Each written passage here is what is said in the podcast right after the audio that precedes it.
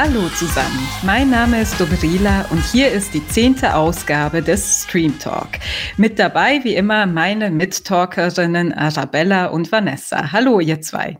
Hi. Hallo. Wir stecken mitten im Sommer in der Urlaubssaison und können diese Episode Stream Talk getrost als Reisespecial bezeichnen. Denn die drei Serien, die wir heute besprechen, schicken ihre Figuren auf Expeditionen ins Unbekannte, womit nicht unbedingt entsprechende Reiseziele gemeint sind, sondern Situationen, die die Protagonisten zwingen, sich mit sich selbst und dem Verhältnis zu ihren Mitmenschen auseinanderzusetzen. Getreu der alten Weisheit, egal wohin wohin man reist, man nimmt sich selbst immer mit. Los geht es sehr reisezentriert mit der HBO-Miniserie The White Lotus, die uns Vanessa präsentieren wird. Eine Woche im traumhaften Luxusressort auf Hawaii erwartet die wohlbetuchten Gäste zu Beginn dieser Serie. Doch dort angekommen geht es keinesfalls entspannt und harmonisch zu. Dafür haben die Figuren hier nebst Neurosen und Charakterdefiziten eine gewisse Ausbeutungsmentalität im Gepäck, die die Servicekräfte vor Ort an ihre Grenzen bringen wird. Danach stellt uns Arabella die Musical-Serie Schmigadoon von Apple TV Plus vor. Hierin begibt sich ein Liebespaar auf einen Wandertrip, der wiederum Teil eines Beziehungsworkshops ist, mit dem die beiden ihre etwas eingeschlafene Beziehung kitten wollen. Auf der Wanderung streiten sie aber bald so intensiv, dass sie die Orientierung verlieren und plötzlich in einem Örtchen namens Schmegadun landen. Hier geben die Menschen singend und tanzend ihre etwas veralteten Ansichten zur Liebe preis. Und schließlich stelle ich David Schalkos für Sky gedrehte Serie Ich und die anderen vor. Die Reise, auf die sich Protagonist Tristan hier begibt, ist keineswegs freiwillig, sondern unterbewusst angestoßen. Denn plötzlich kann Tristan sich von einem Taxifahrer Wünsche erfüllen lassen, die das Verhältnis zu seinen Mitmenschen über Nacht verändern. Die daraus entstehenden Situationen führen aber nicht geradewegs ins Glück, sondern zu einer tiefen und irren Auseinandersetzung mit der eigenen Zauderei. Machen wir uns also auf mit einem kleinen Trailer-Ausschnitt zu The White Lotus.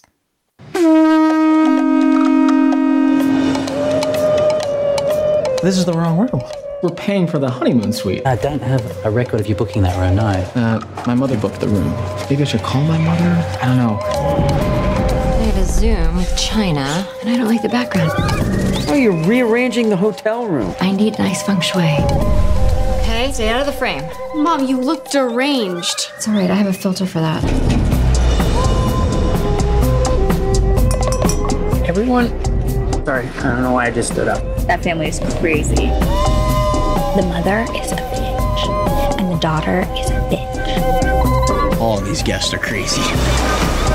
Money, money, money, money, money. The clientele here is mostly rich white people. Oh my god. A lot of rich, white, fucked up people. Fuck off! Bereits in den ersten Minuten machen die Macher rund um Mike White klar, dass man in der sechsteiligen HBO-Miniserie nicht das zu sehen bekommt, was man vielleicht im ersten Moment von einer Serie, die in einem hawaiianischen Luxusresort namens The White Lotus spielt, erwarten mag. Hier ist nichts mit Entspannung. Im Gegenteil. Um das auch direkt klar zu machen, sehen wir als erste Szene das Ende des anstehenden Urlaubs und erfahren so, dass zumindest eine Person aus der ganzen Nummer am Ende wohl nicht lebend herauszukommen scheint. Doch über wen reden wir hier überhaupt? Da sind auf der einen Seite die Urlauber. Familie Mosbacher, angeführt von der erfolgreichen Unternehmerin Nicole. Sie reist mit Mann Mark, Sohn Quinn und Tochter Olivia an, die wiederum ihre College-Freundin Paula dabei hat. Dann sind dann der aus reichem Haus stammende Shane, der mit seiner Neu-Ehefrau, der ambitionierten Journalistin Rachel, im Resort die Flitterwochen verbringen will. Und schließlich ist da Tanja, eine unsichere, deprimierte Geschäftsfrau in den besten Jahren, welche die Urne ihrer verstorbenen Mutter mit ins Resort gebracht hat, deren Tod sie hier versucht zu verarbeiten. Übrigens großartig gespielt von Jennifer Coolidge, die man vielleicht als Stiflers Mom aus American Pie kennt. Diesen in der Hoffnung auf pure Erholung anreisenden Urlaubern steht das Ressortpersonal, angeführt vom nicht ganz fehlerfreien Hotelmanager Amond entgegen. Dessen Bezugsperson in dieser Welt der Reichen und Schönen ist die Spa-Managerin Belinda, welche auch sehr schnell zur engen Vertrauten der trauernden Tanja wird. In The White Lotus gelingt es großartig, einen Kosmos zu kreieren, in dem man zeigt, dass eben auch die schönste Kulisse nicht dabei hilft, einem Haufen, wenn auch schwerreicher, neurotischer und egozentrischer Urlauber über ihre eigentlichen Probleme hinwegzusehen. Ruhe, Zeit und potenzielle Entspannung führen schließlich dazu, dass Marke, Fehler und alte verdrängte Wunden wieder aufgerissen werden. Und so liegen eben Paradies und Hölle mit einem Mal ganz nah beisammen. Was The White Lotus am Ende so gut und so besonders macht, ist die Schonungslosigkeit und Nähe, mit der die Serie ihre Charaktere behandelt und damit eben auch die Zuschauerin nicht verschont. Spätestens bei der dritten der sechs Folgen geht einem dieses Color Grading und die ständige treibende, spannungsgeladene Musik auf die Nerven und man fragt sich, ob es für jede Folge denn wirklich fast eine Stunde gebraucht hätte, bis man realisiert, dass der Urlaub ebenso lange geht, wie man ihn gebucht hat. Wie hat euch die Serie gefallen? Mir hat die Serie wieder erwarten total gut gefallen. Also ich hätte nicht damit gerechnet. Mich hat äh, das Marketing zur Serie überhaupt nicht angesprochen. Mich hat das Setting auch überhaupt nicht angesprochen und äh, war dann doch überrascht ähm, von dem beißenden Humor, den ich einfach nicht in der Schärfe erwartet hätte. Und auch die Hemmungslosigkeit, mit der die weiße Oberschicht, die da quasi kolonialistisch angehauchten Urlaub macht in diesem Ressort und absolut rücksichtslos gegenüber den Angestellten und den Einwohnerinnen ist, hätte ich einfach nicht erwartet bei der Serie. Das hat mir außerordentlich gut gefallen. Ich finde, der, äh, das Hotel war als perfekter Mikrokosmos super gewählt, um diese ganz unterschiedlichen Lebenswelten aufeinanderprallen zu lassen. Und ich denke, was mir tatsächlich am besten gefallen hat, waren die Figuren. Die Figuren, finde ich, hatten nämlich einen angenehmen Grad an aus dem Leben gegriffen einerseits. Also man hat schon die Entsprechungen jeweils gespürt und auf der anderen Seite natürlich stark überspitzt und äh, stark potenziert.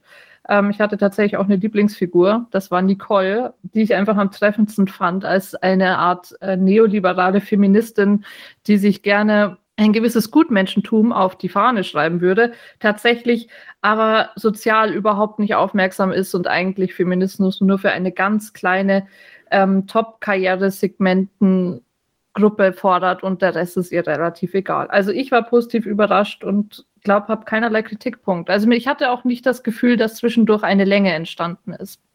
Ging mir auch so. Also Ganz ehrlich, ich wusste am Anfang nicht so recht, was mich erwartet. Es wurde immer so als äh, Comedy-Serie einem angeboten und ähm, das kann ich jetzt nicht völlig bestätigen. Also für mich ist das weder eine richtige Dramaserie noch Comedy. Es geht schon fast so Richtung sehr kühle Sozialsatire und das auch noch mit ähm, für mich keinen richtigen Sympathiefiguren. Und wenn mir das vor einigen Jahren noch Leute gesagt hätten, ja, das ist eine tolle Serie, aber man mag keinen in der Serie, hätte ich gedacht, oh, ob das lohnenswert ist, sich das anzuschauen. Aber inzwischen habe ich festgestellt, dass solche Serien sehr interessant sein können. Man braucht nicht immer die absolute Identifikationsfigur, bei der man denkt, ja, ich kann deine Entscheidungen nachvollziehen und ich mag dich auch, wenn du ganz, ganz schlimme Sachen machst äh, und so weiter. So ging es mir zum Beispiel bei Succession, meiner, einer sehr geschätzten letzten Serie von mir. Und hier ist das eben auch so. Also weder die reichen Gäste noch die, nennen wir sie mal, Emporkömmlinge wie Rachel und Paula, noch die Angestellten sind absolute Sympathiefiguren. Ich äh, war zum Beispiel, also meine Lieblingsfigur, wenn man so will, aus diesen Nicht-Sympathiefiguren, war immer noch Hotelmanager Armand. Aber ich war trotzdem erschrocken über diese krasse Abwärtsspirale, in, in die er im Verlauf der Serie gerät und die auch wirklich nochmal sein zweites Gesicht zeigt. Ähnlich so bei Rachel, also der ähm, frisch vermählten Frau von Kotzbrocken Shane. Ich meine, so muss man ihn einfach nennen. Sie ist keineswegs bösartig. Sie gehörte bislang auch nicht der Upper Class an, aber sie wirkt mit der Zeit ziemlich ahnungslos auf der einen Seite, in was sie da hineingeheiratet hat und dann auch wiederum ein bisschen verlogen, so als hätte sie nie irgendwie auch nur den Verdacht Gehabt, dass sie eine Trophy-Wife äh, geworden sein könnte durch diese Heirat. Und Paula auf der anderen Seite, die beste Freundin von Olivia, meint äh, die ganze Zeit moralisch auf der richtigen Seite zu stehen, ist aber dadurch, dass sie an diesem Urlaub teilnimmt äh, und äh, da kann sie sich noch so sehr über diese Familie, die Mosbachers, lustig machen, ist sie auch Nutznießerin dieses, also dieses Reichtums, den sie äh, so kritisiert. Und ähm, das äh, ist für mich äh, interessant, dass jeder sein Fett wegkriegt in dieser Serie. Und ähm, ja, ich habe sie bis zum Schluss super gern geschaut. War fast äh, ein wenig traurig, als die fünf Episoden dann rum waren. Was ich mir beim Gucken gedacht habe, ist, dass ich total überraschend finde, dass noch niemand vorher auf die Idee gekommen ist, diesen Kosmos zu verwenden, weil es ist ja ideal. Also man hat ja wirklich eine, eine, eine Grundlage da liegen und ich muss sagen, ich sage das auch als jemand, der seine Kindheit und seine Jugend in solchen Anlagen verbracht hat.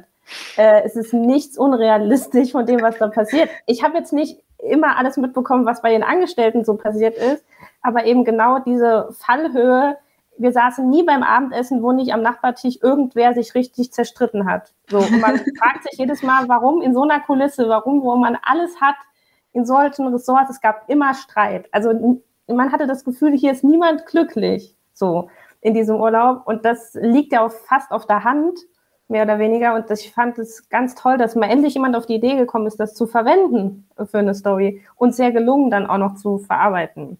Ich würde noch mal eins zurückgehen wollen zu den Sympathieträgern. Fandet ihr nicht, dass äh, Belinda eine Sympathieträgerin war, die Spa-Managerin?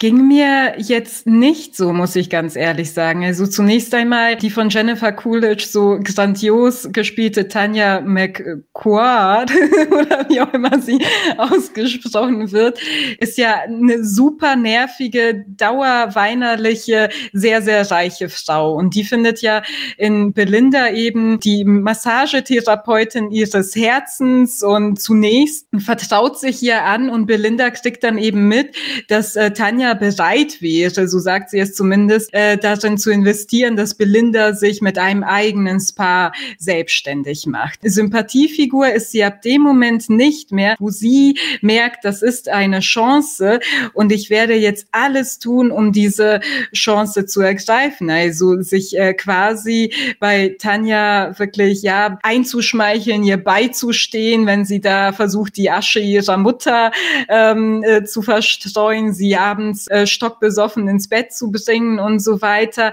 Damit erniedrigt sie sich auf jeden Fall auf eine Weise in der Hoffnung, ähm, dass äh, diese Frau ihr irgendwie in die Selbstständigkeit verhilft. Es ist nicht ehrlich letzten Endes, weil ich glaube, Tanja sucht schon vor allem nach einer, ja, einer zugewandten äh, Person und so. Und ähm, wie es ja, bei den hier porträtierten Reichen üblich ist, versucht sie sie auf eine Weise zu kaufen. Und Belinda lässt sich aber auch kaufen äh, durch diese ja, Hoffnung, die genährt wird. Äh, Habe ich nicht so wahrgenommen. Also ich hätte das so wahrgenommen, dass sie es auch gemacht hätte, ohne ähm, dass sie das dafür bekommen hätte. Und die fand ich auch wirklich am ähm, besten, was das angeht, erzählt. Also das ist schon Kunst, das so erzählen zu können, dass man ihr das abnimmt dass sie so ein Gutmensch ist. Weil Gutmensch sein ist natürlich immer was, was ähm, ja, man schwer Leuten abkaufen kann, speziell wenn man so ein Angebot vorliegen hat, ob es dann wirklich noch gewollt ist oder nicht. Aber ich habe so ein bisschen das Gefühl gehabt, dass sie auch vorher schon so war, so bevor Tanja in dieses Ressort kommt, kam. Sie ist ja auch für den Hotelmanager genauso da. Ähm, dann später für die neue Ehefrau dann nicht mehr, weil das dann der Punkt ist, wo sie merkt, ich muss jetzt für mich selber irgendwie mm. mal einstehen. Äh, aber das habe ich äh, so und so verstanden und ich sah das auch nicht so, dass sie sich da hat kaufen lassen. Ähm, ja, ich hätte, also für mich war es der einzige wirklich äh, positive Charakter, das stimmt also bei mir war sie irgendwo zwischen euch beiden. Also ich sehe schon, dass sie dann natürlich aktiv nochmal darauf hingearbeitet hat, ähm, dieses eigene Spa zu bekommen. Aber sie hat, äh, wie Vanessa gerade schon gesagt hat, war vorher schon sehr nett zu ihr. Sie hat sie vorher schon gleich am ersten Abend, fragte sie mehrmals nach einer Massage. Da hatte sie noch irgendwie mit aufgenommen, was sie nicht hätte tun müssen, war dann auch sehr zugänglich zu ihr, hat sich sehr irgendwie ihre Probleme angehört und hat dann, glaube ich, einfach gewittert ihre Chance. Und ähm, ich glaube, das hat die Serie auch ganz gut gezeichnet, dass sie wahrscheinlich anders im Leben nie aus dieser erniedrigenden Position rauskommt. Und ja, man könnte sagen, sie hat sich dann wiederum erniedrigt gegenüber Tanja, aber dann muss man sich auch fragen, was ist die bessere Option, den Rest seines Lebens immer in dieser Position zu bleiben und sich dauernd von verschiedenen Gästen demütigen zu lassen oder einmal versuchen, irgendwie sein Glück zu greifen und dann aus dieser Situation entfliehen zu können. Ja, natürlich. Also es heißt doch nicht, dass ich überhaupt keinerlei Verständnis dafür habe, aber du hast eine extrem labile Figur da mit äh, Tanja McQuart. Also er kann sie auch noch so reich sein. Das ist eigentlich in gewisser Weise, auch wenn sie sehr lustig ist, eine etwas zerstörte Figur und mhm. äh, verstörende Figur auch. Und ab dem Moment, und das sieht man, finde ich, schon in einigen Szenen, wo sie sie zu Bett bringt und dann hinterher mit den Augen reut und so weiter, wo du gewisse Sachen nur erledigst für die Hoffnung, dass sie ähm, darin münden, dass äh, du dein Geschäft bekommst, ist man moralisch nicht mehr auf der hundertprozentig reinen Seite. Verständnis habe ich trotzdem natürlich, weil man irgendwie aus seiner Situation rauskommen will. Aber es ist doch nicht besonders realistisch bei so einer labilen Figur zu erwarten, dass sie ihre Halbversprechen, die sie auch noch alkoholisiert äh, mitgeteilt hat, tatsächlich umsetzen wird. Aber äh, apropos verstörend, ähm, hat euch das Color Grading nicht genervt und die Musik auch nicht, weil du sagst, äh, die Stunde kam ja nicht so lang vor. Ich kurzer Einwurf dazu. Ich habe das dann als Stilmittel recht schnell verstanden, aber wenn ich da nicht draufgekommen wäre, was mir das sagen soll, hätte ich ausgemacht. Ich fand das fast unerträglich. Echt? Mir ging es überhaupt nicht so. Ich fand ja die Musik ziemlich großartig. Also die ist vom kanadisch-chilenischen Komponisten Cristobal Tapia de Ver. Und ich fand, ich mochte das Intro total gerne und äh, ich liebe diese Musik, die so sehr schnell ins äh, Wahnsinnige abdriftet. Das hat mir total gut gefallen und hat für mich gut gepasst. Also störend fand ich es nicht. Mir hat es sehr gut gefallen auch. Also ich finde, das hat das Ambiente nochmal unterstrichen oder teilweise auch. Ähm, du hattest ja trotzdem immer schöne Bilder, obwohl das, was passiert ist, irgendwie traumatisch war, äh, heftig war, aber du hattest immer die schönen Bilder und dann fand ich das ganz gut, dass die Musik in diesen Zwischensequenzen immer wieder so diesen Schock, das Treibende, das Negative unterstrichen hat. Also ich fand es rundum stimmig. Also ich fand es stimmig. Ich wollte nur sagen, dass es bei mir sehr gut funktioniert hat. Also es hat mich hat's wirklich wahnsinnig gemacht. Mir ist Ach klar, so. Ach so. Ja. Also ja wenn jemand sagt, er will ausschalten, dann denke ich äh, wahnsinnig in schlechtem Sinne. Nein, also äh, wenn ich das in dem Kontext nicht verstanden hätte, dann hätte ich wahrscheinlich ausgemacht, weil ich dachte, was soll das? Ist natürlich in diesem Kontext ist es mega, äh, aber es hat mich so fertig gemacht. Also ich hätte nicht erwartet, dass es das schafft. Ich war wirklich, deswegen meinte ich auch, dass ein Urlaub so lang geht, wie er geht, weil ich jedes Mal dachte, okay, ich gucke das jetzt noch fertig, aber diese Musik, die treibt, die hat mich so sehr gepackt, dass ich immer dachte, meine Güte, das haben sie aber hinbekommen. Also genau, genauso eben das Color Grading, das hat mich auch Tiere gemacht, weil es war immer so blendend. Ich wollte selber die ganze Zeit eine Sonnenbrille anziehen, weil ich dachte, das gibt es gar nicht. Aber es passt halt in den Kontext. Also es ist sehr gekonntes Stilmittel in diesem Zusammenhang. Das stimmt. Ja, Gut, also seid ihr alle positiv aus der Serie rausgekommen. Lebend und positiv. Auf jeden Fall, auf jeden Fall. Und Mike White, also der ja vorher überhaupt nicht so eine Sachen gemacht hat, sondern unter anderem für Dawson's Creek äh, geschrieben Lieb hat. ja, natürlich, natürlich. Kleines Guilty Pleasure hier. Nein, es gibt ja keine Guilty Pleasures mehr. Aber, und dann hat er noch School of Rock irgendwie geschrieben für Jack Black und so. Von dem hätte man jetzt so etwas nicht erwartet. Und ich bin gespannt, was er sonst noch machen wird. Ja, fand ich auch.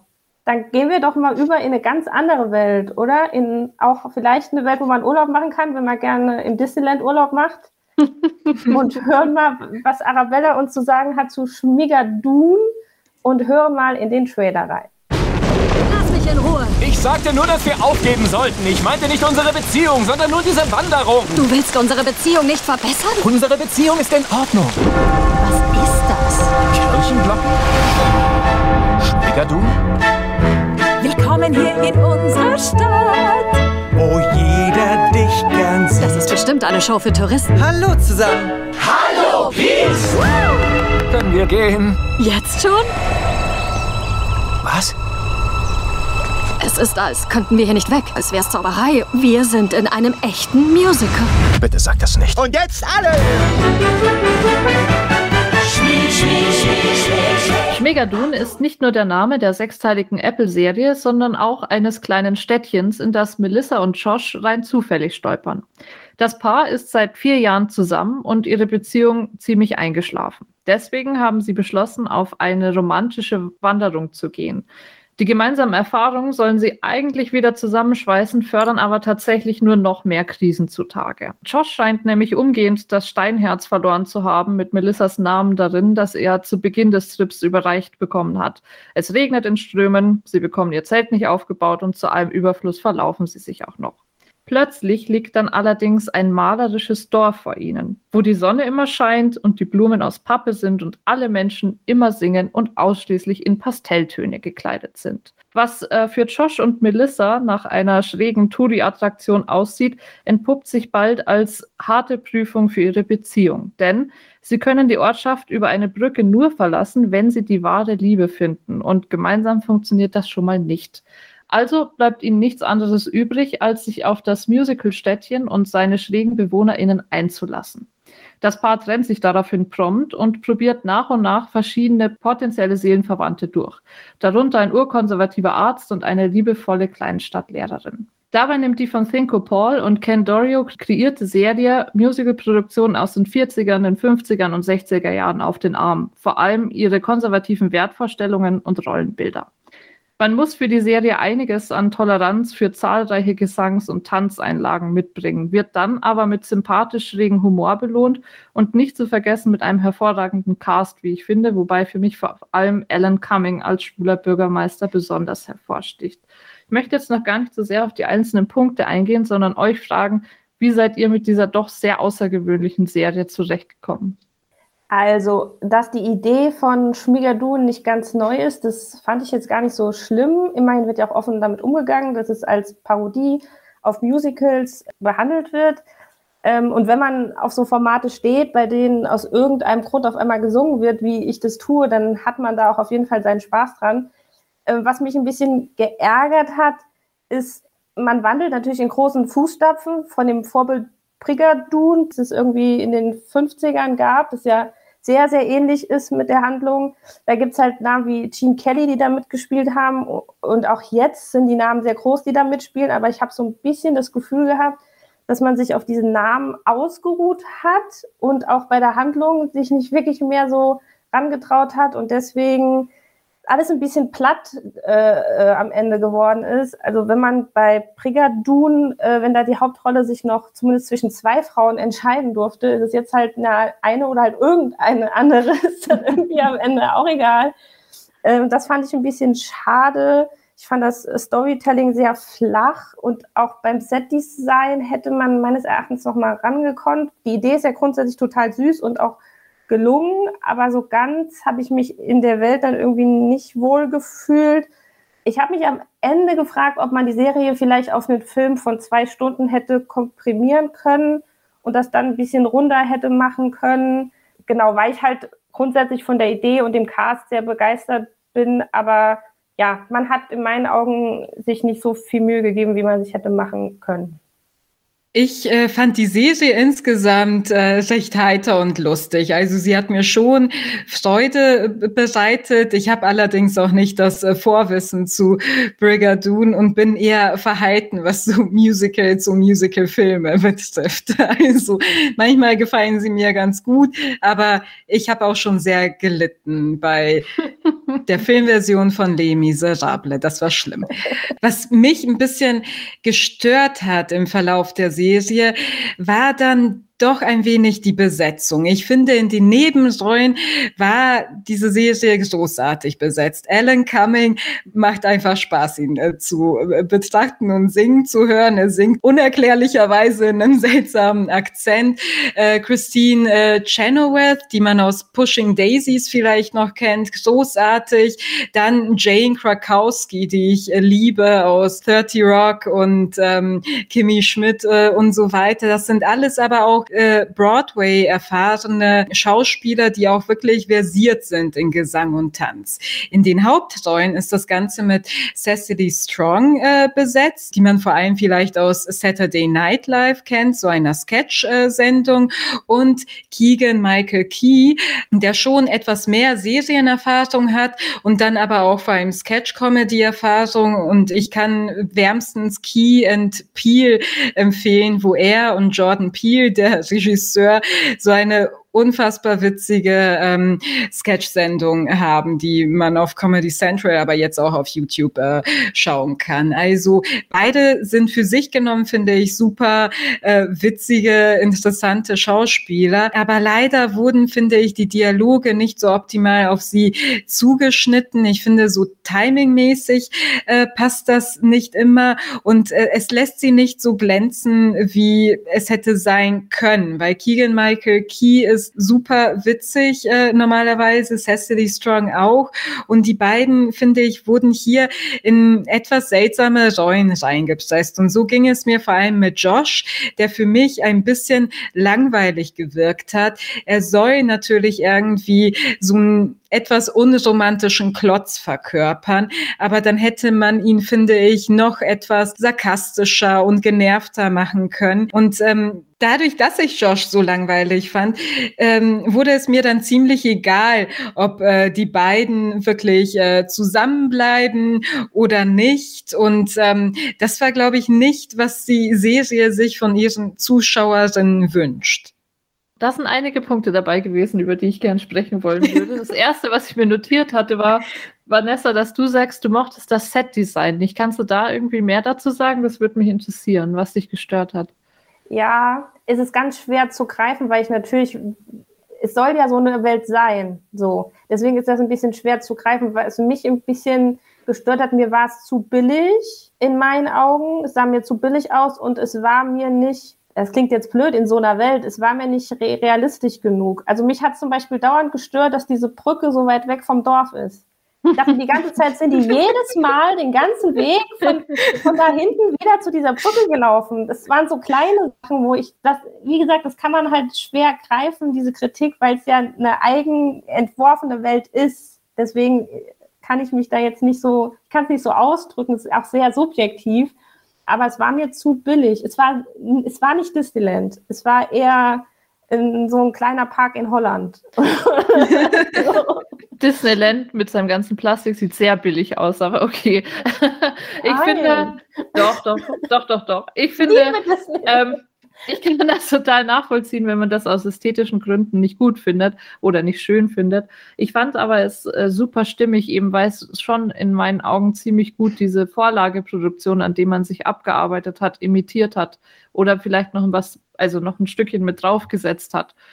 Und dann auch, wenn Sachen irgendwie inkonsequent sind, dass es unlogisch ist, die Brücke ist so weit weg. Ich glaube, das ist was, was du durchaus auch in diesen Vorlagen finden kannst. Und da finde ich das eigentlich ganz charmant, wenn man das dadurch irgendwie reproduziert.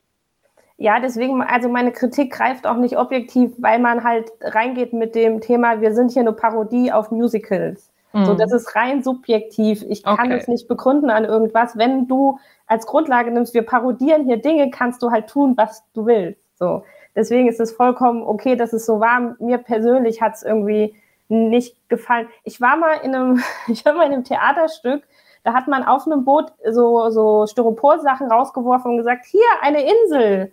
So. Und irgendwie so kam mir das manchmal vor. Das ist so ein bisschen. Boah, jetzt hat man aber schreckliche Bilder im Kopf von der Serie. Ja, man hätte da nochmal rangekonnt, aber auch wieder auf einer Basis von, dass ich die, die Grundidee halt super finde, äh, ich habe jetzt auf YouTube mir auch sehr diese Vorlage Prigger Dune nochmal angeguckt. Ähm, das ist schon alles cool, das ist schon eine Welt, die ich auch mag. Ich liebe Musicals, ich liebe die Leute, die da mitspielen, dass die singen und so. Äh, wie gesagt, äh, Kritik auf hohem Niveau, aber ja, wie gesagt, bei der Story und bei dem, bei dem Set-Design hätte man für mich nochmal rangekonnt.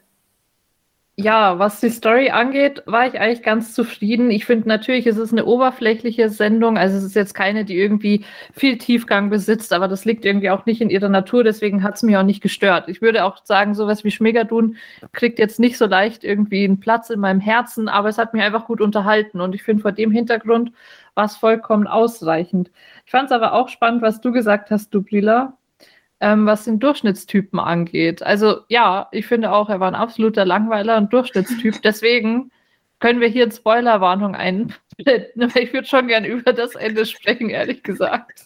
Ach so, super. Ähm, ich habe ihn übrigens nicht als Durchschnittstypen gesehen. Ich hoffe, das ist nicht der Durchschnitt.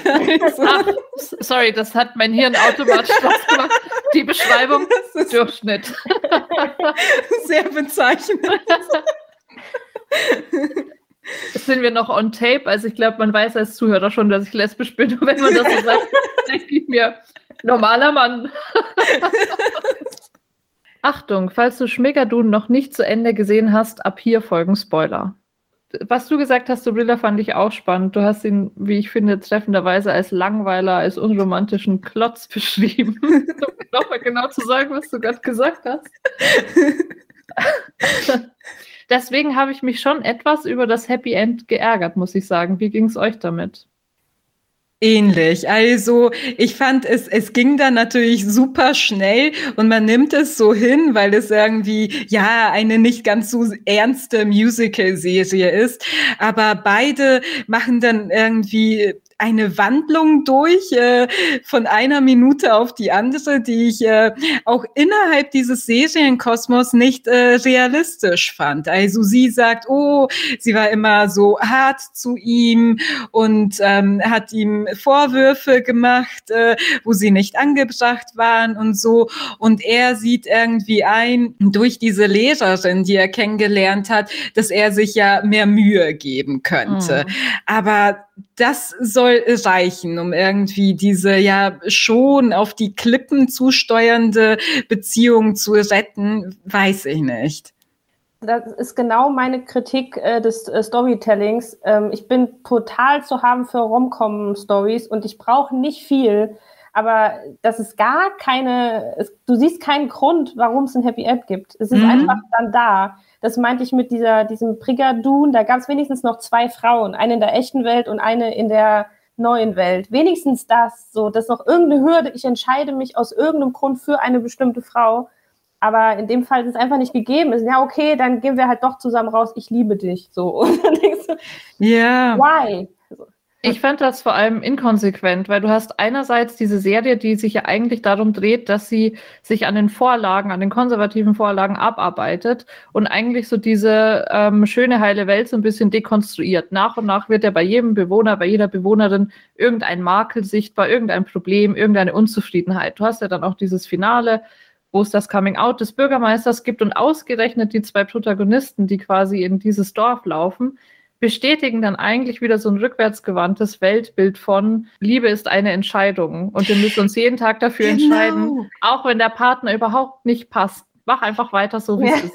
Genau, genau. Das, damit hatte ich auch ein bisschen ein Problem. Das habe ich mir auch äh, so in etwa äh, notiert, dass du, dass du eben diesen vor allem parodierenden Humor hast, der sehr, sehr auf die Naivität und den Konservatismus der Musical der 1940er bis 60er abzielt. Mhm. Also veraltetes Frauenbild, äh, Verschweigen und äh, äh, von Homosexualität, äh, Diskriminierung natürlich auch, gänzliche Ausklammerung von Sexualität an sich, mhm. unsägliche Bonbonfarben und so weiter. Und dann, was aber die ganze Zeit hervorgehoben wird, ist, und das finde ich ein bisschen schwierig. Was können wir denn lernen aus den Ansichten zur Liebe dieser Zeit? Und das ist eben, Liebe ist eine Entscheidung und Liebe ist Arbeit. Man muss äh, vor allem an sich selbst arbeiten und das irgendwie kitten. Und natürlich ist, einerseits kann man sagen, das ist realistisch. Beziehungen, vor allem Langzeitbeziehungen, da muss man sich irgendwie Mühe geben. Man wirft sie nicht einfach so weg. Aber es war schon sehr, ähm, das Gegenteil von romantisch dann irgendwie, oder? Wie gesagt, ich finde auch, wenn man eine Entwicklung tatsächlich gesehen hätte, wäre es legitim gewesen. Aber die wurde halt dann am Schluss herbeigeredet. Also ja. Ja, also ist genau meine, ich hatte also nochmal geschaut, sage ich nochmal, äh, ist genau meine Kritik an der Serie und ich verstehe nicht ganz, warum man an diesem Punkt so inkonsequent ist, weil man bringt diesen modernen, modernen Touch, entwickelten Touch ja mit durch diese Liebesgeschichte auch des Bürgermeisters und die, des Outings. Und das ist ja gegeben, dass man sagt, okay, wir sind jetzt nicht total festgefahren in dieser 50er Jahre Welt. Wir trauen uns da irgendwie jetzt auch modern in die Richtung zu gehen. Aber dann ist bei dieser äh, heterosexuellen Geschichte ist dann wieder alles irgendwie, wie es halt in den 50er Jahren auch gewesen wäre. Das verstehe ich nicht ganz, warum man dann da nicht gesagt hat, die entwickeln sich beide und gehen dann als Freunde raus, weil die Brücke auf einmal auch äh, funktioniert für Leute, die sich selber gefunden haben oder was auch immer. Zum Beispiel. Oh, ja, das, das wäre so smart gewesen. Das wäre mega smart gewesen. Also das wäre ein sehr viel ja stimmigeres Ende letzten Endes. Und ich habe sie dann auch irgendwann mehr so auf Freundschaft zulaufend gesehen, oder? Ja, total. Es war safe keine große Liebe. Also die wurde uns nicht erzählt. Die habe ich nicht gesehen, dass das das Paar ist, die unbedingt zusammen sein müssen. Also nee. Vielleicht war aber das auch schon wieder dann der Gedanke, könnte ich mir vorstellen, dass äh, du in den 40ern bis 60ern in den Musicals eben diese Darstellung von der großen Liebe hattest und so ein Glück, was quasi schwer erreichbar ist. Und dann wollten sie einem vielleicht so vermitteln, so eure durchschnittlichen, langweiligen 0815-Beziehungen sind vollkommen okay, keiner hat was anderes. ah, ich, jetzt, ja, ich weiß nicht, was, wie das äh, bei Leuten mit diesen durchschnittlichen, langweiligen 0815-Beziehungen dann wirklich ankommt. Also. Bestätigend, ich weiß es nicht, kann sein. Also wenn es gewollt wäre, wäre die Idee gar nicht so schlecht, aber man hat es halt auf den ersten Blick zumindest nicht so verstehen können. So, mich hat es halt eher dann ein bisschen traurig hinterlassen, weil es so ein bisschen das Gesamtkonzept halt ähm, negiert hat, weil die Idee an sich ist ja super cool. Also mhm. ich stehe da total drauf, ich kann mich da total drauf einlassen. Ich mag Choreos, ich mag Leute, die singen. Aber ja, das sind so kleine Punkte, da hätte man noch mal rangekommen. Ja, ich glaube, dann ist zu Spigadun alles gesagt. Ich würde sagen, wir waren uns einigermaßen einig. Es ist eine leichte, unterhaltsame Serie. Man darf sie nur nicht zu sehr durchdenken dann zerfällt das Konstrukt. Dann hören wir jetzt in den Trailer zu Ich und die anderen und Dubrila erzählt uns dann gleich mehr über die Serie. Sag, was du willst. Was wird das ändern? Alles. Ich will. Ich will, dass ihr mich alle liebt! Alle lieben dich, nur ich liebe dich am meisten. Das ist beinahe religiös. Das macht mir Angst. Ich will die Wahrheit wissen. Warum denkst du dauernd an mich beim Unanieren? Irgendwie führt die Wahrheit nur zu schlechter Laune. Ich will alle lieben mehr als mich selbst. Ich bin glücklich, wenn du glücklich bist. Kann ich dir noch was Gutes tun? Ich weiß nicht, ob ich das aushalte, so viel Harmonie. Kannst du bitte wieder normal werden? Vielleicht leben wir ja alle in einer Art Simulation und Gott ist der Spieler, der schon zum hundertsten Mal versucht, aus ihrem Leben ein gelungenes zu machen. Dies war ein kleiner Trailer-Ausschnitt zu Ich und die anderen, der fünfteiligen deutsch-österreichischen Serie, die bei der diesjährigen Berlinale gezeigt wurde und ab 29. Juli auf Sky Ticket zu sehen ist. Kreiert hat sie der österreichische Schriftsteller und Regisseur David Schalko. Schalko ist spätestens seit seiner Serienadaption von Fritz Langs M, eine Stadt sucht einen Mörder, hierzulande kein Unbekannter mehr und ist aktuell auch mit dem Roman Bad Regina in aller Munde. In Ich und die anderen setzt er sich mit dem auseinander, was uns allen in dieser so komplex erscheinenden Welt zunehmend zu schaffen macht. Entscheidungen. Mit diesen tut sich der Protagonist Tristan, gespielt von Tom Schilling, äußerst schwer. Sein Leben, muss man fairerweise auch feststellen, ist nicht ganz simpel, angefangen mit der Familie. Sein Künstlervater Kurt ist mit Penisporträts berühmt geworden und spricht zu Tristans Leidwesen stets ausführlich über sein eigenes Gemächt. Die Mutter Elvira macht keinen Hehl aus ihrer Enttäuschung darüber, dass Tristan kein Künstler geworden ist, nicht einmal Schriftsteller, wie sie sagt, während seine lesbische Schwester Isolde mit ihrer jüngsten Vagina-Ausstellung eindeutig das Lieblings Kind ist. Auf der Arbeit in der PR-Agentur lässt sich Tristan zudem von seinem exzentrischen Chef Herrn Brandt schikanieren. Dieser wird übrigens von Lars Eidinger sehr Eidingerhaft und großartig gespielt. Ich musste bei jedem Auftritt lachen. Doch Tristans größte Sorge lauert zu Hause in seinem Apartment in Form seiner Freundin Julia, die schon bei ihrem ersten Date schwanger wurde und sich nun hochschwanger von Tristan nicht wirklich gewollt fühlt. Und immer wieder muss Tristan an seine ehemals beste Freundin Franziska denken. In dieses ohnehin schon ungeordnete Leben stürzt uns ich und die anderen dann aber auch noch mit einem magischen Erzählkniff hinein. Zu Beginn der ersten Episode betritt Tristan nämlich nichtsahnend eine Welt, die ihm seinen im Halbschlaf geäußerten Wunsch über Nacht erfüllt hat. Plötzlich kennen ihn alle in seiner Umgebung, wissen alles über ihn und werden über seine Gedanken, auch die äußerst dummen, in Echtzeit informiert. Wir sehen in der ersten Episode, wie sich Tristan durch diesen unangenehmen unangenehmen Tag quält und mittendrin erfährt, dass er sich von einem iranischen Taxifahrer Wünsche erfüllen lassen kann.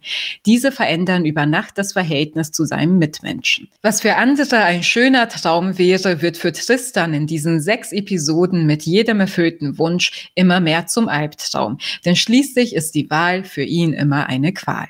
Ich und die anderen war für mich eine gleichermaßen herausfordernde und anregende Serienerfahrung. Zu Beginn denkt man, das Konzept schnell zu begreifen, wird aber im Verlauf der sechs Episoden eines Besseren belehrt, da diese Serie ein paar Schritte weitergeht und sich intensiv mit sehr universellen Fragen der Lebensgestaltung auseinandersetzt. So wird eine viel gebrauchte Ausgangsidee um die mythischen, wunscherfüllenden Flaschengeister herum eben nicht repetitiv erzählt, steht, sondern führt in dieser Serie zu einer Erzählung über die ewige Identitätssuche. Daran schließen sich dann interessante Fragen an, wie kann man sich selbst kennen? Wie kann man wissen, was man will? Ist die Erfüllung aller Bedürfnisse wirklich der Schlüssel zum Glück? Und gibt es für jeden Menschen das eine richtige Leben, das zu ihm passt?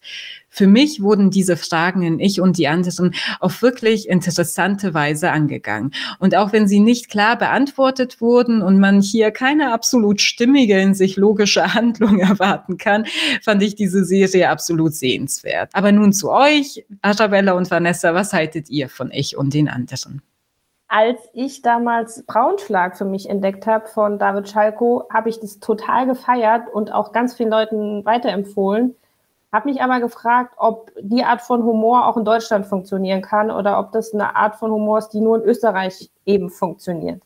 Und jetzt hat David Schalko gezeigt, dass es funktioniert und zwar ziemlich gut und dass es sogar eine Art Handschrift sein kann, eventuell für deutsche Serien, sofern das andere Serienmacher auch hinbekommen. Äh, ich fand es ganz großartig. Ich würde so weit gehen und sagen, Buch und Dialoge sind in meinen Augen genial.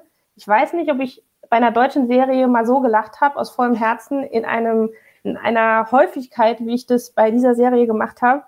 Ich finde es total gut besetzt. Man würde denken, kein anderer Schauspieler könnte die jeweilige Rolle besser spielen. Du hast schon gesagt, Lars Eidinger, genial. Was ich gedacht habe, äh, vielleicht ist es gewollt, vielleicht nicht, mir kam es ein bisschen vor, als ob Tom Schilling seine Rolle Nico aus Oh Boy einfach weiterspielt als ob es gab so, er sagt doch, glaube ich, einmal, ich verwirkliche, verwirkliche mich zu Tode. Und das war so ein Punkt, wo es auf einmal Klick gemacht hat. Und ich dachte, da ist ja Nico aus Oh-Boy. Ganz, ganz super. Ich habe es geliebt und ähm, ich habe mir so viele Zitate aufgeschrieben, die ich feiere, wie noch nie bei einer Serie. Ähm, ich bin hellauf begeistert. Ich kann euch nur zustimmen. Also ich stimme euch insofern zu, als ich ähm, ich und die anderen auch als eine ziemlich großartige Serie empfunden habe. Ich glaube, ich habe wesentlich weniger gelacht als ihr. Also worüber ich viel gelacht habe, ähm, war tatsächlich Lars Eidinger, wo ich auch sage, die Rolle war irgendwie perfekt auf ihn zugeschneidert. Ich finde, das passt auch zu seinem äußeren Auftreten einfach alles sehr gut. Ähm, die Rolle war einfach super lustig auch angelegt. Aber sonst jenseits davon ja, ich habe manchmal gelacht, aber das war dann schon eher so ein, ein Lachen, das einem irgendwie im Halse stecken bleibt. Und es liegt für mich daran, dass es natürlich auf der einen Seite eine sehr experimentelle ähm, Serie ist, die jetzt nicht genau irgendwas ähm, porträtiert, was es in unserer Gesellschaft gibt, aber auf eine ganz abstrakte Art eben doch schon. Und ich finde, ähm, für eine Serie teilweise auch sehr philosophisch reflektiert hat über so diesen Zwiespalt, in dem man als Mensch ist, dass man einerseits frei ist zu entscheiden und doch immer das Produkt seiner Umstände. Denn Tristan bekommt ja einerseits eine ziemlich große Freiheit zugestanden. Die Freiheit, sich etwas zu wünschen, wie seine Mitmenschen auf ihn reagieren sollen oder wie er auch auf seine Mitmenschen zugeht. Ähm, aber egal, was er versucht, er kommt immer wieder in neue Problemsituationen und er entkommt diesem Dilemma quasi nicht. Auch wenn er frei entscheiden kann, er kann nichts daran ändern, dass er immer wieder ja, den Umständen und seinen Mitmenschen ausgeliefert ist. Mich hat ziemlich begeistert an der Serie außerdem das Figurenensemble. Ich war sehr dankbar darüber, dass man da nicht in jeder Folge in ein neues eingeführt hat, sondern sich auf die gleichen Figuren berufen hat und dann eben auch genau gesehen hat, wie die sich verändert haben. Da waren einfach ein paar ziemlich großartige auch dabei. Und genau wie dieses Ensemble zusammengestellt war, war es für mich ziemlich gleichzeitig auch eine ja, eine ziemlich eiskalte Abrechnung mit unserem Zeitgeist. Also es geht ja letztlich auch immer wieder um Selbstoptimierung, um das Streben danach, in irgendeiner Form ähm, immer geliebt zu werden, immer akzeptiert zu werden. Eigentlich gar nicht irgendwann widerstrebend seinen eigenen Standpunkt zu nehmen, sondern immer im Kontext von anderen zu existieren. Und das fand ich überaus gelungen. Ähm, Habe ich in der Form noch nie gesehen im deutschen Fernsehen auf jeden Fall. Aber ich glaube, es hat mich negativer zurückgelassen, beziehungsweise ich habe darin eine negativere Note gesehen, als es bis jetzt bei euch beiden durchklang, ähm, weil es für mich am Ende schon auf eine Note zulief, die dann den freien Willen eher als etwas Negatives gesehen hat. Also mhm. gerade gegen Ende hast du dann ähm, ja sehr plakativ dieses äh, Protect me from what I want. Mhm. Und ähm, je mehr sich Tristan weiterentwickelt, desto mehr möchte er eigentlich Verantwortung abgeben. Und ja, es führt nicht zu dem Schluss, dass man Verantwortung abgeben sollte. Das hat auch wieder seine negativen Konsequenzen, aber schon, dass man kritisch ist gegenüber diesem absoluten Allmachtsgedanken über sein eigenes Leben. Ja, Dazu erstmal natürlich, also die Serie an sich hat einen super positiven Eindruck bei mir hinterlassen und ich musste viel lachen. Ich mag äh, diese Absurditäten, ich mochte diesen, ja, diese Dialoge mit Schlagabtauschcharakter und so weiter. Damit hatte mich die Serie sofort. Äh, eine absolut positiv gestimmte Serie, so sehe ich das auch, ist das für mich auch nicht. Mhm. Also, weil, wie du schon sagst, es bewertet das ein bisschen, also unsere Gegenwart, ein wenig äh, negativ. Für mich vor allem dahingehend, dass es diesen ungeheuren Individualismus, also vor allem in westlichen Industriegesellschaften gibt. So jeder will das, was so zu hundertprozentig zu ihm passt und alles muss durchoptimiert sein und passt diese Person zu 99 Prozent zu mir oder doch nur zu 34 Prozent, dann möchte ich sie nicht und so weiter. Das ist kein positives Bild. Und die Serie zeigt, dass daraus neue Probleme erwachsen. Und äh, Tristan ist äh, für mich so der Prototyp eines ewigen Haderers und Zauderers, der sich eben nicht entscheiden kann. Und dann trifft das Leben für ihn die Entscheidungen. Das wird auch an einer Stelle gesagt. Das ist sowieso eine sehr zitierwürdige Serie. Da, die steckt äh, voller Aphorismen, voller Weisheiten, natürlich auch unsinnigen und so weiter.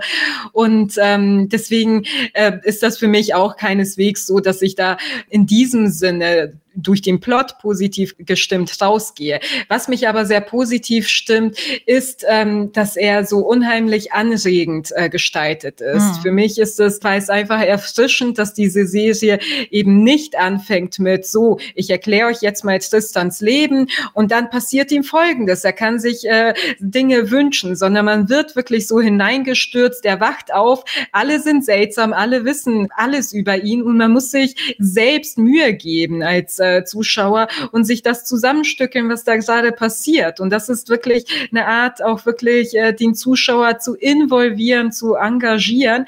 Und das trägt sich fort, weil es wird sich nicht auf diesem Erzählgerüst, äh, uh, er hat Wünsche frei und alles ändert sich Folge für Folge ausgeruht, sondern die Figuren entwickeln sich auch mit der Zeit weiter. Und Schalko hat in einem Interview gesagt, für ihn ist die Serie eine Synapsenlandschaft, Botschaft, die sich auf vielen Ebenen mit dem Zuschauer verbindet. Also das kann ich voll und ganz bestätigen. Ja, bei mir ist genauso. Das muss man wirklich differenzieren. Also ich bin mit einem maximal schlechten Gefühl aus dieser Serie raus und das feiere ich so an dieser Serie, weil es halt äh, gelungen ist, dass ich ein schlechtes Gefühl bekomme und denke, am besten bleibe ich einfach im Bett liegen. Weil das ist alles zu nichts. Aber ich wurde in dieser Zeit so gut unterhalten und das ist ja auch keine keine Comedy, die einem erzählt wird, es ist halt Realsatire so. Und das ist einfach auch genau meine Art von Humor, die da transportiert wird, die halt gerade auf, auf dieser philosophischen äh, Grundlage. Es wird einmal äh, Kant zitiert, so irgendwie, ich glaube, der Taxifahrer sagt irgendwie, äh, Kant würde niemals einfach losfahren, aber okay, da geht mein Herz so dermaßen auf, weiter könnte es gar nicht aufgehen. So, das ist einfach genau das, was ich möchte und ich mag auch, wenn ich nicht mit einem guten Gefühl aus, aus einer Serie rausgehe, sondern dass ich zum Nachdenken angeregt werde, aber halt gleichzeitig mich die ganze Zeit totlache. Ähm, und das ist eine Art von Humor und eine Art von äh, Serien zu machen, die musst du erstmal können. So. Mhm. Ähm, und das kann äh, Schalko auf jeden Fall. Und das, wie gesagt, das hat man beim Braunschlag gesehen und das wurde jetzt einfach auch hier sehr gekonnt umgesetzt. Und ich glaube, ich habe es auch irgendwo gelesen und ich habe mir das auch beim Gucken gedacht, das könnte eine Handschrift sein für Deutschland. Das könnte eine Art von Serie sein, wenn man im Ausland fragt, was, was, ist, was ist denn eine Handschrift von deutschen mhm. Serien, dann könnte das etwas sein, was funktionieren könnte, weil dieses, was ich, dieses Theaterhafte, was da stellenweise mit drin war, das habe ich in der Form noch nicht gesehen und sehe das als Alleinstellungsmerkmal. Und vielleicht könnte man das übertragen als eine Art von deutscher Serie, die es halt jetzt gibt, neu. Ich habe das in der Form noch nicht ja. gesehen.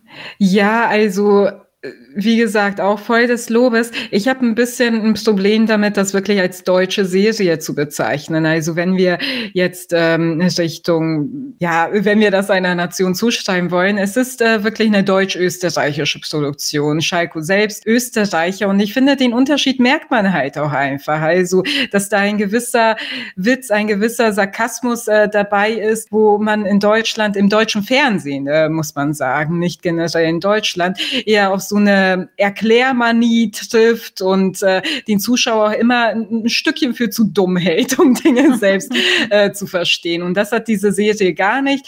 Deutsch-österreichische Produktion, man kann sagen, für deutschsprachige Serien könnte das äh, ein gutes Vorbild sein, Dinge auch einfach mal völlig neu zu denken. Aber ich finde auch international sieht man solche Formate nicht so häufig. Und auch wirklich ein Format, das ähm, weiß, wie lange es äh, diese diese ja irre Geschichte ausbreiten kann, weil länger als diese sechs Episoden, auch wenn ich am Ende nicht das Gefühl einer Abgeschlossenheit hatte, sondern dachte, nein, das kann doch nicht das Ende sein, kann man das jetzt nicht unbedingt durchziehen, finde ich. Es soll aber tatsächlich eine zweite Staffel geben, ne? Ist das so? Ich, hab, ich hatte dazu nichts gefunden. Okay. Okay, ja also gut. Also ich hatte nur gehört, dass äh, Schalko gesagt hat, er hätte schon Ideen für eine zweite und fände das auch nicht schlecht, wenn es eine gäbe. Aber es würde mich wundern, wenn er direkt da ansetzen würde, wo die letzte geendet ist. Aber ich will hier auch nicht irgendwie schon in den Schaffensprozess hineinunken. Was aber so für, für Deutschland so ein bisschen spricht, ist, dass man da so betonen möchte, dass es so mutig ist, dass man sowas zeigt. Das habe ich beim Gucken die ganze Zeit, dachte ich krass, wie ich die ganze Zeit denke, oh, da haben sich aber was getraut. So, da war ich selber von überrascht, äh, was man Deutschland so zuschreibt. Das ist irgendwie, äh, dass man sich da krass aus dem Fenster lehnt. Und dabei, wie gesagt, in, in Österreich äh, ist es echt eine Art von Humor, die irgendwie funktioniert. Und man fragt sich, warum das noch in Deutschland nicht so angekommen ist. Dafür müssten wir eine eigene Sendung machen, um, das, um dem nachzugehen. Ich glaube, man kann es den Zuschauern zutrauen. Also wir sind jetzt nur drei von allen, ähm, aber es hat ja, wie ich das jetzt so raushöre, keinem so gar nicht gefallen. Ich glaube einfach, dass das funktioniert. Also, dass man den Zuschauer ruhig was zutrauen kann und auch mit, ein, mit einer Schärfe im Humor auch erzählen kann. Also, ich habe mich wirklich tot gelacht. Ich weiß gar nicht, mhm. ob ich die Zitate irgendwie mir an den Kühlschrank hängen soll oder so. Ich habe nur mitgeschrieben, die ganze Zeit wieder zurückgespult, wieder mitgeschrieben. Einfach ein sehr guter Humor. Das habe ich tatsächlich auch gemacht. Also ich glaube, ich kann mich an keine deutsche Serie, deutschsprachige Serie erinnern, äh, die so gute Dialoge hatte. Also wie du gesagt hast, du Brilla, es sind Aphorismen einfach viele dabei. Ja. Aber auch so welche, wo man sich denkt, ja, das ist schon fast ein Lebensmotto oder kann man sich tätowieren lassen oder was auch immer. Ja, ja, ja. Und, und dann zusätzlich zu einer grandiosen Besetzung. Also man muss sagen, natürlich Lars Eidinger, aber auch was der in der zweiten Episode für, äh, für einen Schlagabtausch mit dem äh, Hubert hatte, der von Merlin Sandmeier gespielt wird, das, äh, das war einfach äh, groß großartig. Und es ging so zack, zack, äh, das Timing perfekt. Und äh, das muss man auch wirklich beherrschen in der Inszenierung, aber auch diese genialen Schauspieler dafür haben. Und dann äh, Sophie Reuss als die Mutter Elvira, Martin Wuttke als Kurt. Und was ich auch wirklich sehr, sehr schätze, sind auch so ähm, Minimaleinlagen, die, die fast an einem vorbeigehen könnten. Es gibt zum Beispiel so eine Szene, ich will nicht zu viel spoilern, aber nur so als Beispiel, da ist Tristan in einem großen Club, alle tanzen, plötzlich taucht sein Therapeut Dr. Schubert auf, unterhält sich mit ihm, dann kommt seine Mutter Elvira vorbei und äh, fragt äh, den Therapeuten, wer er denn ist. Und dann sagt er, sein Therapeut. Und wer sind Sie? Seine Mutter und dann verschwindet sie schnell, weil er ist ja sein Täter. Also das, das, fand ich, das fand ich sehr witzig. Und ähm, solche Kleinigkeiten, so Details gab es viele. Und ich finde, das ist so ein Zeichen dafür, wie liebevoll das Ganze auch gestaltet ist wenn man jetzt so drüber nachdenkt, äh, kann man auch eigentlich noch mal sagen, das ist eine sehr freudianische, eine freudsche Serie. Ne? Also du hast sowieso mit dem Vater den ganze, die ganze Zeit das männliche Gemächt. Du hast dann noch das weibliche Pendant mit, mit seiner Schwester und dann eben solche Witze mit dem Therapeuten. Ich glaube, das ist auch was, was irgendwie in Österreich noch näher dran ist als in Deutschland. Das stimmt. Und gleichzeitig irgendwie auch sehr international. Also gerade bei diesen ähm, Penis-Vagina-Dingen, äh, was Kunst angeht, total schnell an Fleabag gedacht. Äh, also das ist irgendwo, hat man das in der Form international vielleicht schon mal gesehen. Also zumindest das Gefühl, was man dem Moment empfunden hat, hat man schon mal irgendwo gesehen, aber halt eher international äh, und bestimmt nicht in Deutschland. Äh, da habe ich zumindest noch nicht gesehen. Und das ist natürlich cool, dass das mal funktioniert.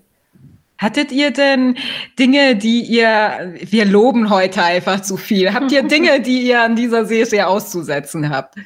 Mir fällt wirklich nichts ein. Ich kann ja mal äh, einsteigen. Ich hatte manchmal den Eindruck, dass äh, David Schalko zu all dem, was er zu erzählen hat, zum Individuum in der Gegenwart, zu Entscheidungsfindung und ähm, den ganzen Problemen, die das heutzutage mit sich äh, bringt und so weiter, hat er, glaube ich, äh, wollte er noch so ein paar Seitenhiebe auf Political Correctness austeilen, hatte ich manchmal den Eindruck. Das habe ich in der ersten Episode so bemerkt, dass MeToo häufiger erwähnt wurde, wann immer Tristan im Büro war dann ähm, gibt es äh, natürlich auch noch ähm, Szenen, wo es bisschen so immer so, so immer leicht gestreift wurde, dass es äh, diskriminierende Sprache gibt. Dann gibt es, was schon ein bisschen offensiver ist, diese Szene, wo ein Werbespot gedreht wird und äh, der wirklich äh, überdreht ist und wo dann Kleinwüchsige in die Luft äh, geworfen werden aus Spaß. Und ich fand manchmal ein bisschen billig, muss ich sagen. Also nichts dagegen, Political Correctness wirklich zu behandeln, äh, zu kritisieren, auch ein bisschen auf den Arm zu nehmen. Aber dafür war es mir dann nicht äh, pointiert genug und genau genug, so dass ich da saß und mich fragte, ähm, Schalko, was genau willst du denn zu MeToo sagen? Sag's doch einfach. Also das fand ich ein bisschen seltsam einfach die Punkte, die du angesprochen hast, habe ich halt alle im Kontext dieser Welt gesehen, in der sie da stattgefunden haben. Deswegen habe ich mich da nie dran gestört. Also es war natürlich stellenweise äh, suspekt, was passiert, aber ich habe es halt als Satire in diesem Kosmos erkannt und deswegen äh, genau so verstanden und dann deswegen hat es mich auch nicht negativ gestört. Ja, war bei mir ähnlich. Also es war mir noch subtil genug, beziehungsweise noch ähm, gut genug in die Welt einortbar, dass ich das noch nicht als direktes Statement von äh, Schalko gelesen habe, aber ist auf jeden Fall was dran, so wie du das zusammenfasst, da ist bestimmt so der Wille da gewesen, ein bisschen zu pieksen. Ähm, ja, jetzt können wir wieder zum lobenden Teil übergehen. Was mich äh, noch sehr begeistert hat, war auch der Einsatz von Musik. Also den fand ich, ähm, das hat man bei manchen Serien manchmal, dass die wirklich überladen sind mit irgendwelchen Pop-Songs und auch hier hätte man wirklich unterscheiden können und jede Szene mit irgendeinem oh, so super treffenden Popsong unterlegen können. Und ähm, ich finde, hier wurde sehr, sehr genau vorgegangen, was man auswählt. Also REM zu Beginn mit Strange Currencies, dann finde ich am Ende einer, ja, darauf auch hinauslaufenden Episode Kapitulation von Tokotronic und dann eine meiner liebsten Szenen, also eine Szene, die ich wirklich sehr, sehr schön fand, war die, als äh, Tristan nachts äh, durch die Straßen wandert und alle Leute schlafen und von Fever Ray Keep the Streets Empty for Me läuft. Das, äh, das war großartig und Arabella gehofft, stimmt zu. Sehr schön. Ich hatte, ich hatte gehofft, dass du jetzt die Szene sagst, weil ich mir dachte, wenn du jetzt Fever Ray aufzählst, dann äh, das ist wirklich fantastisch. Das ist mir auch sowas von aufgefallen und ähm, mit der Szene habe ich auch ein ganz tolles äh, Zitat verbunden, ähm, auch so, was sehr edgy ist, aber da hat er sich dann gefragt, äh, warum kann ich die Welt nur lieben, wenn sie schläft? Und ich mm. fand das mm. einfach, das das Gute an der Serie ist ja auch, dass diese ähm, durchaus sehr zugespitzten Zitate nicht deplatziert wirken. Also vieles, wo du bei anderen Serien vielleicht mal den Kopf schüttelst und sagst, ach ja, hat er jetzt nicht gesagt, äh, wie pathetisch, das wirkt dann nicht so. Das passt irgendwie in die sonst sehr lakonische pointierte Dialogwelt ziemlich gut rein. Das bricht das immer und dadurch sticht das vielleicht auch so hinaus. Ich weiß es nicht, aber mhm, fand es auch Genau. Also manchmal ist es ja auch völlig beiläufig mhm. und äh, Lars Eidinger sagt als Herr Brandt, ich habe keine Seele. Und äh, einfach so mitten äh, reingestreut noch die Diskussion. Ich hatte, einer meiner Lieblingssätze war, äh, halten Sie die Schnauze, sonst muss ich Sie als Mensch wahrnehmen. Das fand ich, fand ich richtig gut. Ich mochte, oh Gott, es gab so viel. Es gab noch äh, Liebe, ich habe keine Zeit für Liebe. Liebe ist was für genau. Arbeitslose. was, was ich, ich mochte, oh, Moment, ich muss auch noch als Einstieg sagen. Gegen Ende, ähm, da sagt äh, Franziska zu Julia, Achtung, Auftritt der Maschine. Und dann entgegnet Julia so, ich bin keine Maschine. Und Julia wiederum, aber ein Klischee, wo ist der Unterschied? Und das halt so trocken. Ich fand das und es stimmt auch irgendwo einfach. Also natürlich ist es zugespitzt, aber man denkt sich immer so, oh wow, on point. Ja. Was mich halt am Ende interessieren würde, ist, wie die Serie bei der breiten Masse ankommt. Ich habe mir nämlich an manchen Stellen, ähm, da sage ich jetzt gar nicht wo, weil das wird zu viel gespoilert, habe ich mich daran erinnert, dass ich öfter, wenn ich im Theater bin, und deswegen meine ich eben auch diese, diesen Verweis zum Theater, und ich sitze in Vorstellungen, die man modern interpretiert, dass sehr viel alte Menschen rausgehen oder ältere Menschen rausgehen, weil ihnen das zu viel ist. Und es gab Szenen in dieser Serie, wo ich genau mich an das erinnert habe, wo ich dachte, ich kenne jetzt Leute in meinem Umfeld, die würden jetzt ausmachen oder den Saal verlassen. Wir leben in einer bestimmten Bubble, da funktioniert das anscheinend auch sehr gut sogar. Mich würde interessieren, wie es bei der breiten Masse ankommt, ob das da funktioniert. Weil es ist noch mal eins mehr als Braunschlag und da wurde schon mhm die Kirche kritisiert, so. Äh, und das ist halt nochmal eine Nummer schärfer. Es ist eine Sky-Serie, also welche breite Masse meinst du? oh, ja, ich meine die Leute, die nach Fußball noch eine Serie gucken wollen. So. Die Sky-Ticket haben und nach dem Spiel noch gerne eine Serie mm. gucken wollen. Wie das da ankommt, das würde mich wirklich interessieren, ob das funktioniert. Mich würde es freuen, aber ich könnte es auch bezweifeln. Äh, da kann ich mir vorstellen, dass es äh, für viele einfach zu wirr und überladen wirkt, obwohl das ja in sich schon eine gewisse Stimmigkeit hat, jetzt keine durchgehende Logik, aber es ist nicht äh, eine Serie zum einfach berieseln lassen. Also kann, kann ich wirklich nicht sagen. Man könnte vielleicht versuchen, es so zu gucken, aber äh, man wird äh, schnell die Lust daran verlieren. Ja, und es ist, wie du eben schon gesagt hast und wie wir auch schon gesagt haben, du gehst halt nicht mit einem guten Gefühl da raus. Also es ist keine hm. Unterhaltungssendung, wo du ausmachst und dich lachend ins Bett legst. So ähm, musst du halt gucken wollen. Also ich stehe total drauf, aber ja, weiß ich nicht, ob das bei allen funktioniert. Vielleicht äh, nehmen das aber auch nicht alle Menschen gleich wahr. Ich musste nämlich total lachen, als ich mehrere Kritiken gelesen habe und die sich dann auf Richard David Precht bezogen haben mit äh, Wer bin ich und wie, wenn ja, wie viele, was wir ja in der letzten Folge hatten. Und ich dachte mir so, ein bisschen unterkomplex. Nur weil einmal Kant drin vorkommt. ja, genau. Direkt Richard David Precht. Ja, ich habe noch ähm, gar nicht dazu reingelesen, wie äh, das äh, Feuilleton urteilt äh, und so. Ich kann mir vorstellen, dass manche es ein bisschen ähm, zu wirr finden oder nicht stimmig genug oder sagen, dass äh, Schalko sich da zu viel vorgenommen hat und so. Aber ich kann sie voll und ganz empfehlen, die Serie. Ich, ich auch. auch. im Chor.